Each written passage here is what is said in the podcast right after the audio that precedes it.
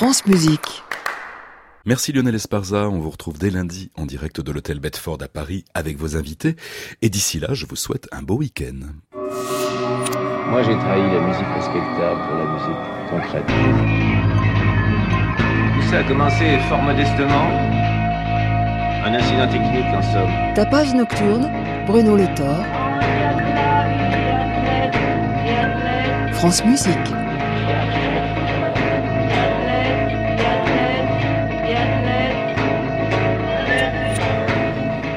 Nous recevrons dans ce tapage nocturne Julien Després, trublion de la guitare électrique, qui viendra nous parler de son approche si singulière de son instrument et de l'aspect scénique de ses concerts. Mais je vous propose d'ouvrir cette émission avec deux extraits d'un projet discographique mené par Marc Ribot, autre trublion de l'instrument, qui fut compagnon de route John Zorn et Tom Waits notamment, sans oublier ses apparitions remarquées dans les opus discographiques d'Alain Bachung.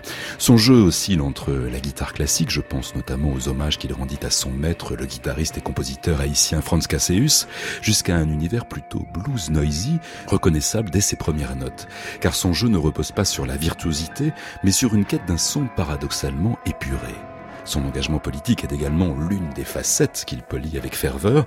Profondément marqué par l'élection et la politique de Donald Trump, il dénonce celle-ci en enregistrant en 2018 une série de chansons de protestation qu'il réunit dans un opus discographique baptisé Songs of Resistance, collecte de chants allant du mouvement des droits civiques aux États-Unis au chant des partisans de la Seconde Guerre mondiale. Deux extraits avec The Big Fool et How to Walk in Freedom, interprétés respectivement par Marc Ribot et le duo Sam Amidon et Faye Victor, un enregistrement paru en septembre 2018.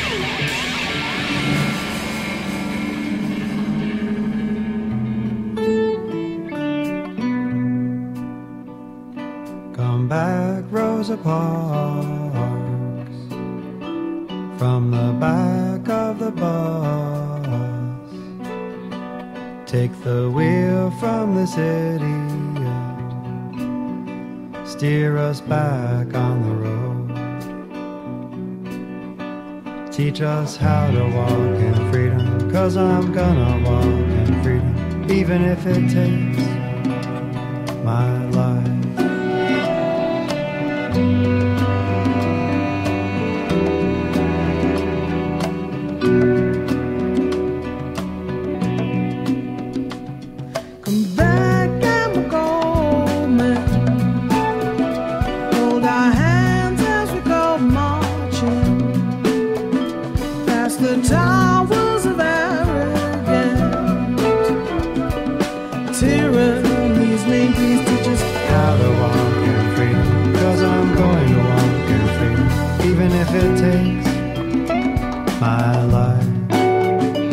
just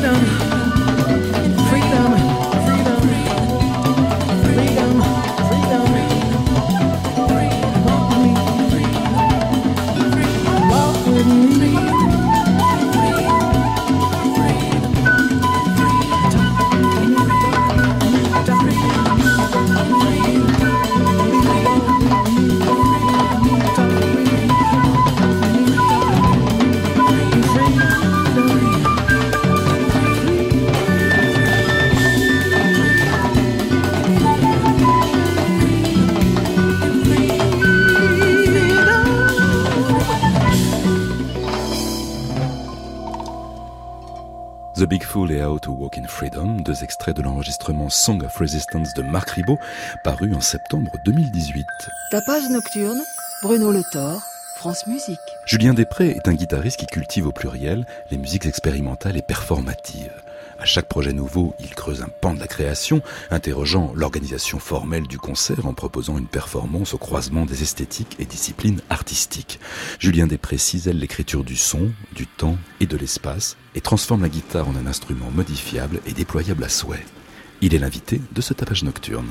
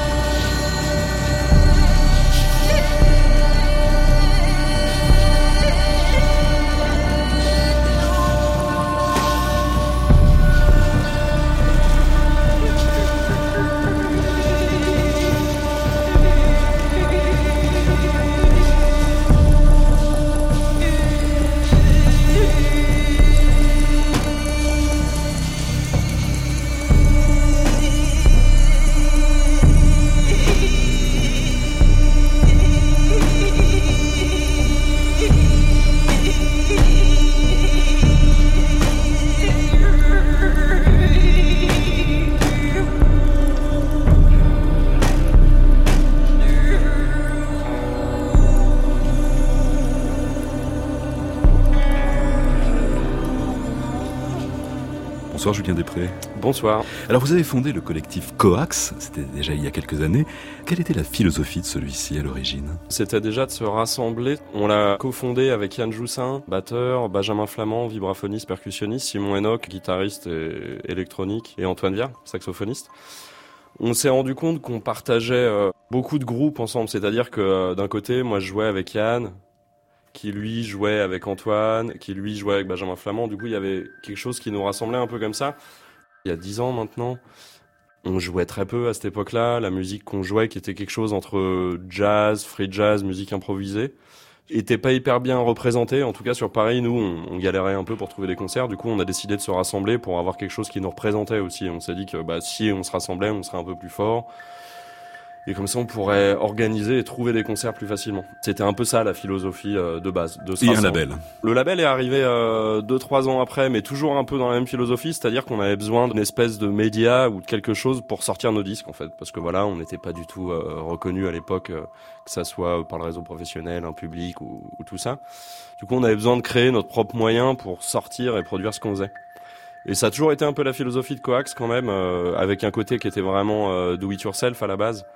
Du coup, on organisait les concerts nous-mêmes. Euh, nos, premiers festivals, on, on les organisait à l'imprimerie 168. On faisait tout du début à la fin, de monter la scène, à faire la, la nourriture pour les musiciens qu'on accueillait. Il y a vraiment tout ce côté-là. Du coup, c'est ça, la philosophie de départ, c'était vraiment de se créer un espace d'expression en fait. Ce qui est toujours un peu le cas aujourd'hui finalement.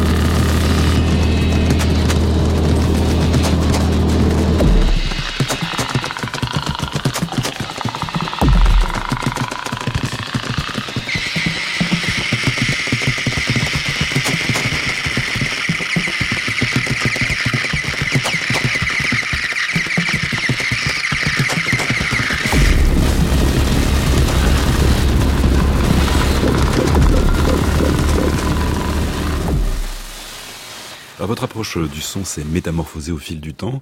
Aujourd'hui, c'est presque plastique. Complètement, ouais. Aujourd'hui, j'ai plus un rapport au son qui est plus proche, je pense, d'un sculpteur. Quelqu'un qui va sculpter dans la matière, que ce soit de la pierre, de la glace, du marbre ou tout ce qu'on veut, mais je pense plus le, le son comme ça, comme une espèce de matière qu'on sculpte, qu'on fabrique, qu'on fait sortir, qu'on casse, à laquelle on redonne une nouvelle forme. J'ai plus euh, un rapport plastique, effectivement, au son aujourd'hui. C'est plus ça qui m'anime. Du coup, le son dans toute sa splendeur, je dirais, ça peut être quelque chose de très fort où on sent que le son il te traverse le corps, comme quelque chose de très petit où on est obligé de tendre l'oreille pour écouter. Et je navigue un peu entre ces deux, deux dynamiques, un peu en permanence. Et j'essaye de, quand je joue, de laisser l'espace ouvert en permanence pour me permettre d'aller soit très haut, soit très bas. Et dans ce sens-là, pour moi, c'est vraiment proche d'un sculpteur ou quelqu'un qui, qui fait de l'art plastique. Enfin, c'est vraiment dans ce sens-là, je sculpte le son. Oui, puisque là, les auditeurs ne pourront pas le voir, mais vous avez un aspect scénique qui est très développé. Vous travaillez beaucoup avec les lumières, par exemple, beaucoup la scénographie, beaucoup le, langage du corps même. Ouais, complètement. Tout ça, c'est un peu euh, cette manière de jouer de la guitare ou d'arriver sur scène maintenant, je dirais, parce que je me considère plus vraiment comme guitariste aujourd'hui. J'utilise une guitare. Pour moi, la guitare, c'est un point de départ, mais c'est pas une chose en soi ou c'est pas mon instrument. Je vais monter une pièce là euh, pour la fin de l'année qui s'appelle Coco. C'est même pas dit que je vais jouer de la guitare d'ailleurs. Du coup, euh, mais je vais toujours faire du son, mais avec d'autres choses. Mais c'est déjà presque le cas là. La guitare est, est un, un, élément de, de, générateur sonore. Oui, voilà. J'ai plus finalement une pensée euh, de l'instrument. Je suis plus proche de quelqu'un qui va utiliser un ordinateur en termes de pensée instrumentale que d'un instrumentiste. Euh, pas euh, lambda, mais qui utilise la guitare comme une guitare, par exemple. Je me rapproche plus d'une pensée d'avoir un contrôleur dans les mains que vraiment d'avoir un instrument euh, sur lequel je vais travailler une technique et des gammes. Je travaille une technique, mais qui est plus du tout en relation avec euh, l'histoire de l'instrument, je pense. Et justement, ce qui m'a amené à, à, développer toutes ces techniques, en fait, c'est bon, moi j'ai commencé la guitare, je devais avoir 16 ans, assez sur le tard, et au début euh, j'ai commencé ça, on squattait en bas de mon bâtiment avec mes amis quand j'étais ado. Du coup, bon bah voilà, il y avait une guitare qui tournait, puis je l'ai prise, je faisais des accords et je chantais en même temps. Vous ne chantez plus et je chante encore, mais chez moi. Peut-être qu'un jour, je, commence à y repenser, à faire un projet où je vais utiliser la voix, mais j'ai pas trouvé euh, un endroit où je me trouve pertinent pour arriver sur scène et présenter ma voix pour le moment. Mais c'est quelque chose à laquelle je réfléchis et ça reviendra un jour. Je ne sais pas quand, l'avenir nous le dira.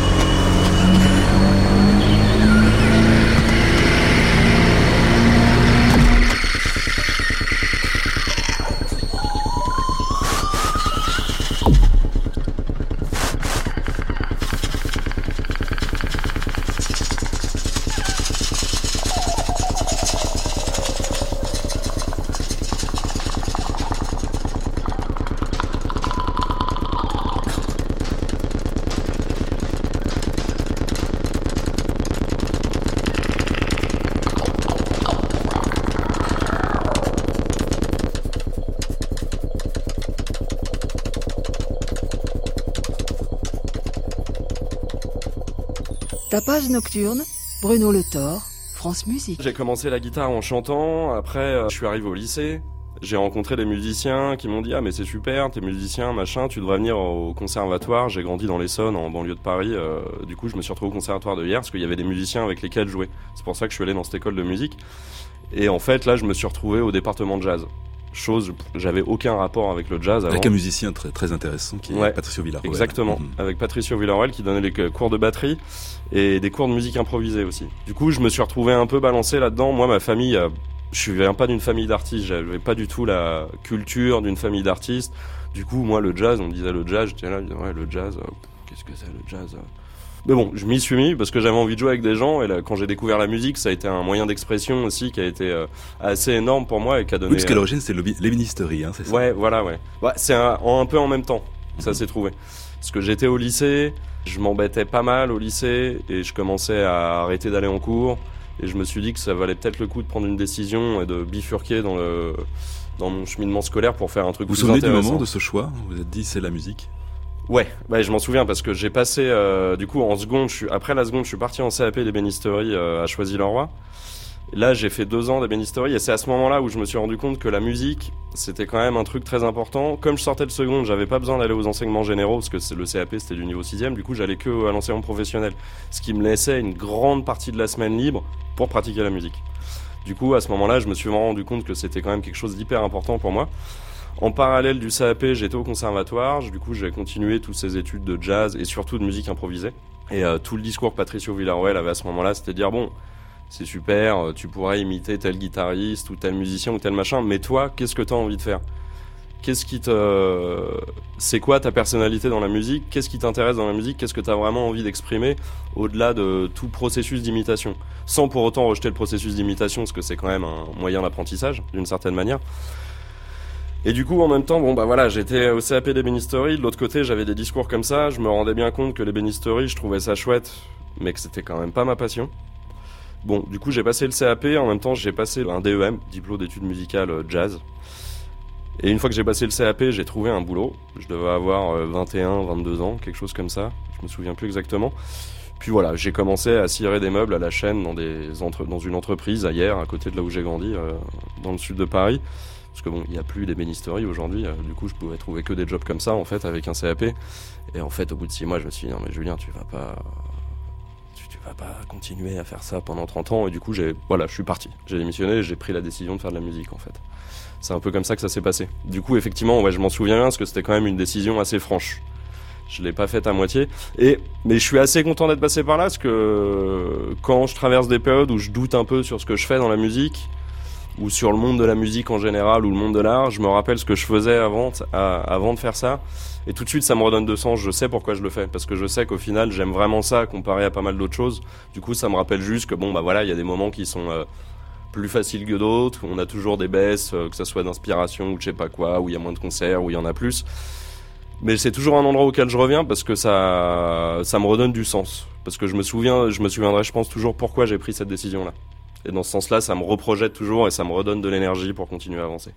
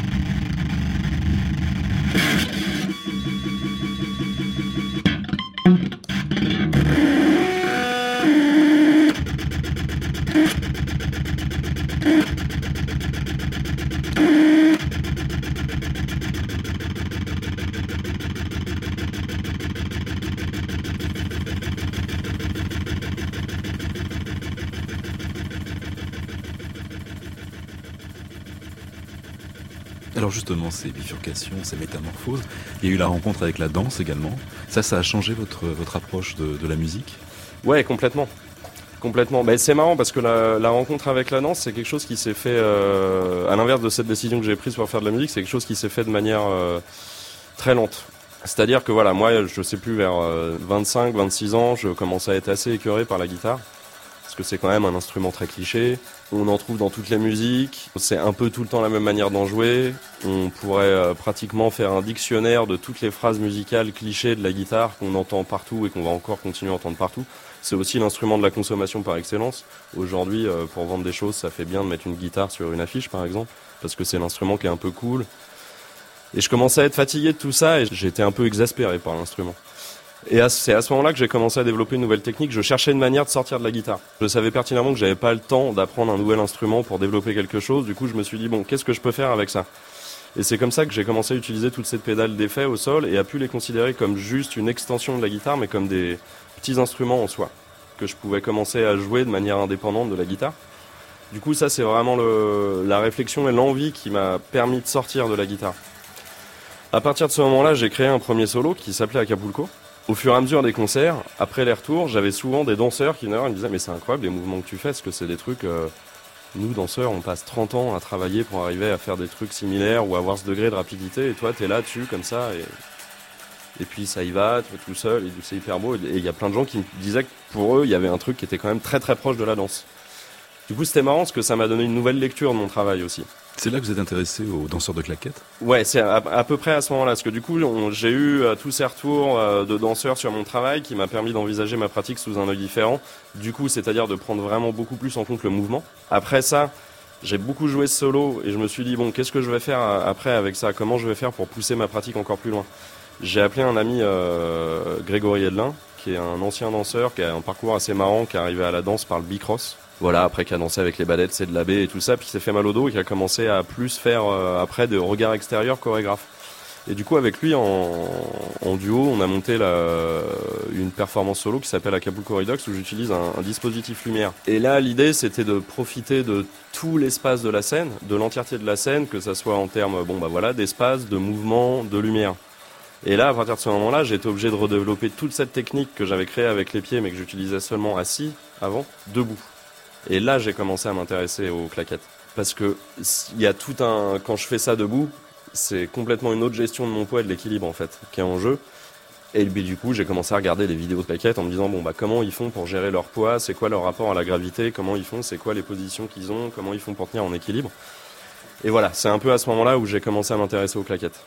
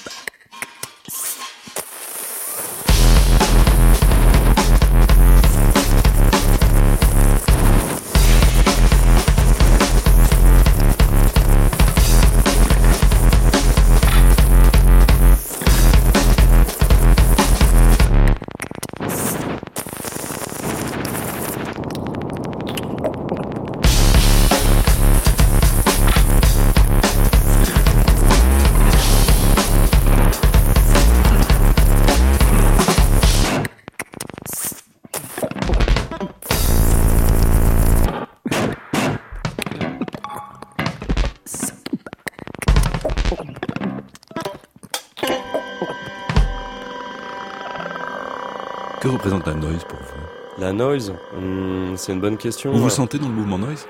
Oui et non. Moi, je pense que je suis euh, ami, euh, ami du noise, mais je me considère pas comme un musicien de noise. Et je pense que j'ai raison de le penser comme ça, parce qu'on me l'a déjà fait sentir que je faisais partie du noise, ce qui me va très bien. Ce que ça représente pour, pour moi, le noise, c'est c'est un autre rapport au son, c'est le rapport physique au son. C'est-à-dire quand le, le son euh, commence vraiment à devenir une fréquence physique, le sort, euh, que le corps est capable de, de, sentir et de recevoir. On peut sentir, euh, voilà, les vibrations du son dans son estomac, par exemple, ou dans les bras, tout ça.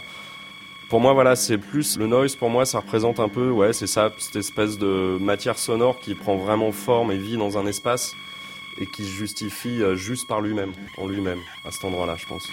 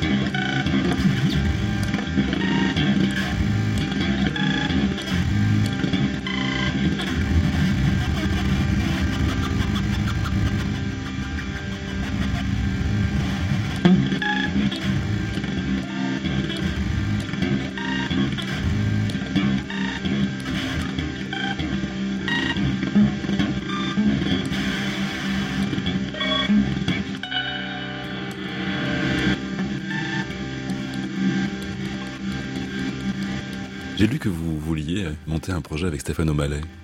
Ouais, j'avais dit ça il y a pas mal de temps dans un interview euh, pour euh, un magazine américain de Nashville, je crois, Guitare Moderne.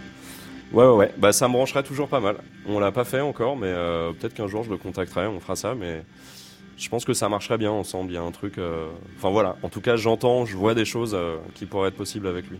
Après, à voir si ça, se si ça va se concrétiser ou pas. Dans les collaborations, il y en a une qui est surprenante, c'est celle avec Michel Musso.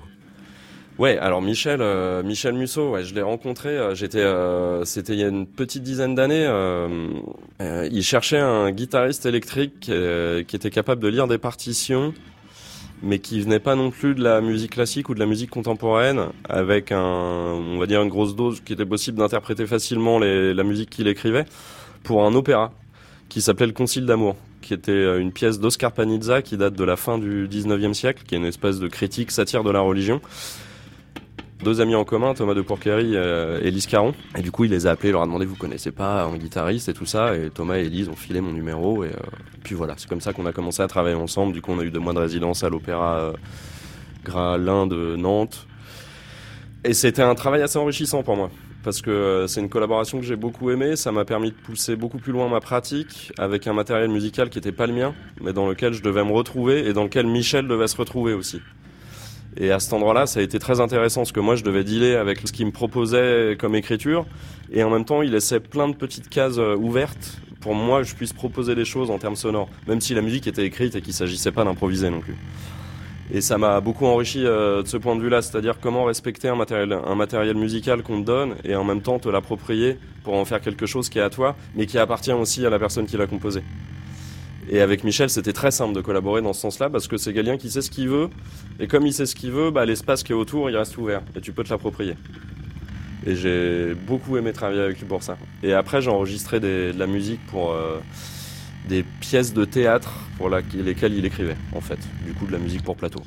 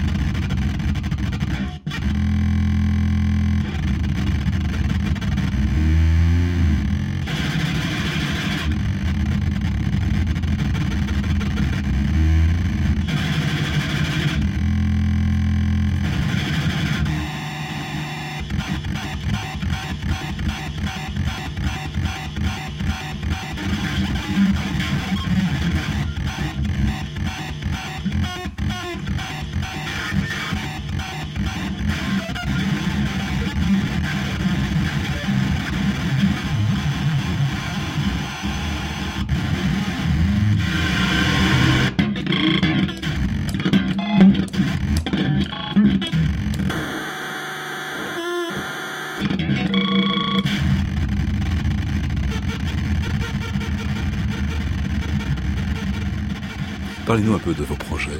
Cette année, je travaille sur deux projets qui me prennent pas mal de temps.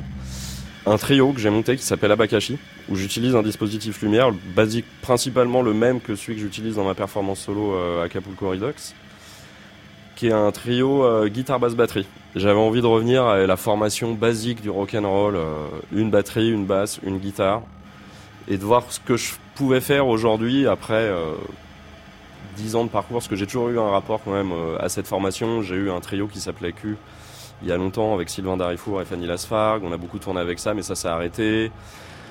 C'est toujours une formation que j'ai appréciée et je trouve que c'est un bon endroit pour euh, poser des questions parce qu'il est cliché.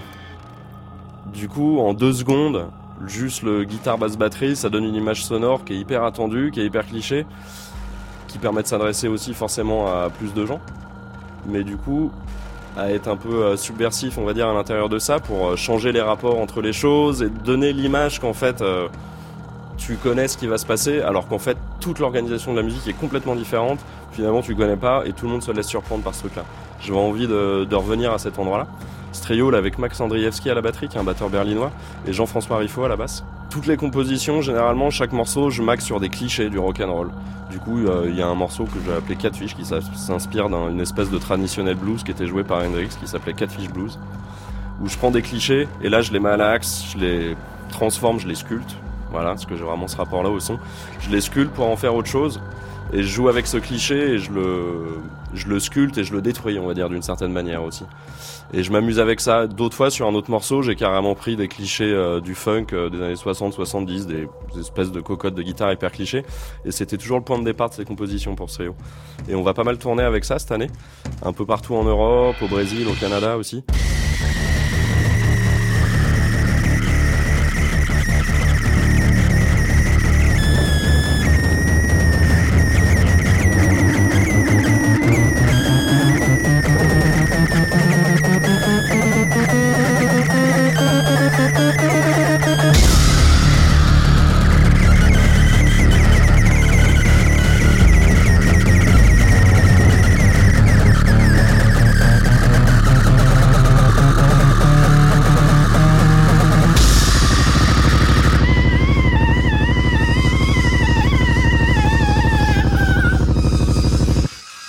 Projet que je monte, qui est là pour le coup vraiment connecté avec de la danse, qui s'appelle Coco. On va faire la première à l'automne prochain. Et là, du coup, je vais en revenir aux claquettes. Je suis parti au Brésil au mois de décembre et j'ai été en résidence dans un, petit village au Brésil, enfin un petit village pour le Brésil, c'est quand même un village de 100 000 habitants qui s'appelle Acor Verde, qui est dans le Pernambuco, qui est un état du Brésil dans le nord-est. la capitale de cet état, c'est euh, Recife.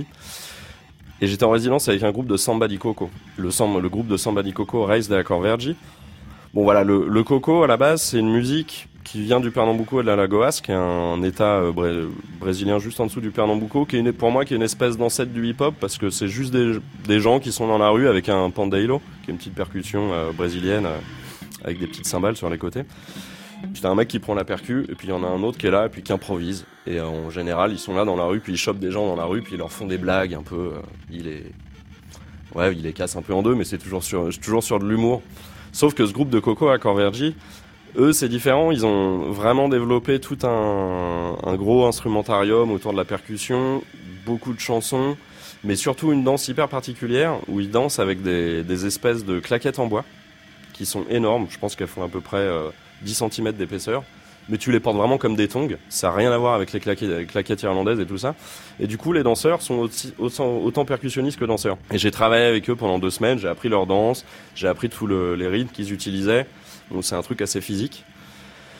Et du coup, là, c'était vraiment la continuation de ma pratique, ce que je fais avec les pieds quand je joue de la guitare, mais bon, sans la guitare. Du coup, je me suis vraiment retrouvé euh, danseur, percussionniste, puis j'ai vécu avec eux pendant deux semaines dans ce petit bled. Ils m'ont aussi fait toute une espèce d'apprentissage de toutes les percussions. Et toute cette nouvelle pièce que je monte, elle va prendre départ un peu sur cette relation euh, de la danse au son du samba di coco, c'est-à-dire que les danseurs sont tout autant musiciens et que les musiciens sont tout autant, euh, danseurs. Et tout va s'axer un peu là-dessus. Du coup, autour de ces espèces de claquettes brésiliennes, cherche un endroit où euh, le danseur et le musicien se retrouvent dans une position indéterminée, où on n'est plus vraiment capable de savoir qui vient d'où et qui fait quoi, et à partir de, ce, de cet endroit-là, de chercher un état de transe chez les, chez les performeurs pour pouvoir après sortir de cet espace du samba di coco et aller explorer des territoires sonores et chorégraphiques complètement différents. Voilà, je vais, c'est un peu les deux projets sur lesquels je vais travailler cette année. Merci beaucoup en tout cas Julien Després d'être venu dans ce tapage nocturne et à bientôt. Avec plaisir, merci.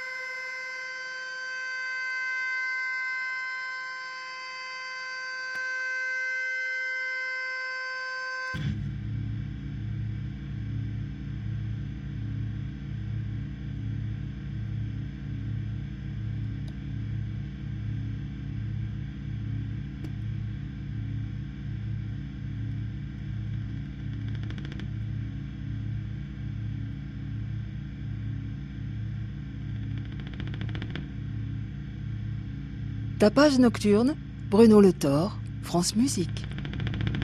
Ainsi s'achève ce tapage nocturne. À la technique était ce soir Valérie Lavalard et Fabien Capel, attaché de production Soisic Noël, réalisation Bruno Rioux-Maillard.